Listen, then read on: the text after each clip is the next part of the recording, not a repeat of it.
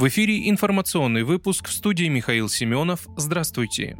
Сергей Миронов призвал к системным мерам по предотвращению лесных пожаров. Правительству нужно не устанавливать норму пожаров, а предотвращать ЧС на уровне законодательных и бюджетных решений, заявил председатель партии «Справедливая Россия за правду» руководитель партийной фракции в Госдуме Сергей Миронов. Необходимо отменять поправки о зонах контроля, возрождать лесопожарную службу из пепла оптимизации, подчеркнул он. Напомню, ранее представители МЧС и Россельхоза заявили, что очередной пожароопасный сезон уже открыт в 18 регионах.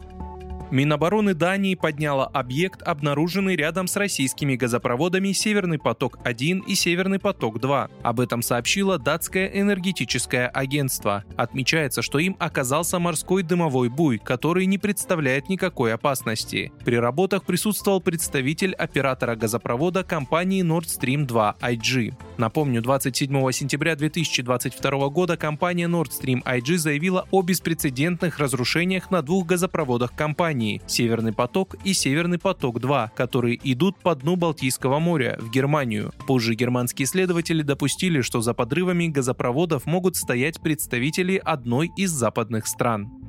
Украинские СМИ опубликовали видеокадры с большим скоплением военной техники ВС Украины, намекая на скорое контрнаступление в зоне СВО, сообщает информационный портал «Русская весна». На новых кадрах можно увидеть танки, различную гусеничную и колесную технику, реактивные системы залпового огня. Место дислокации и время съемки не указывается. Украинские СМИ сообщают, что вряд ли видео снято возле линии соприкосновения. ВСУ боятся, что вооруженные силы России могут нанести удар по скоплению применению военной техники.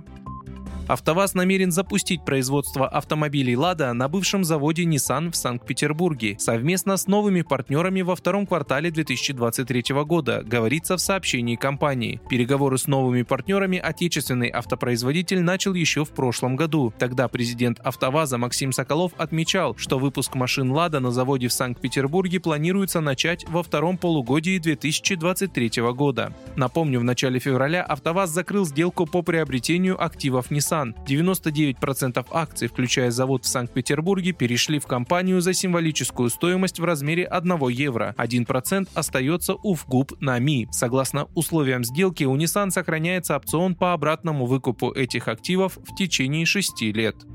Вы слушали информационный выпуск. Оставайтесь на справедливом радио.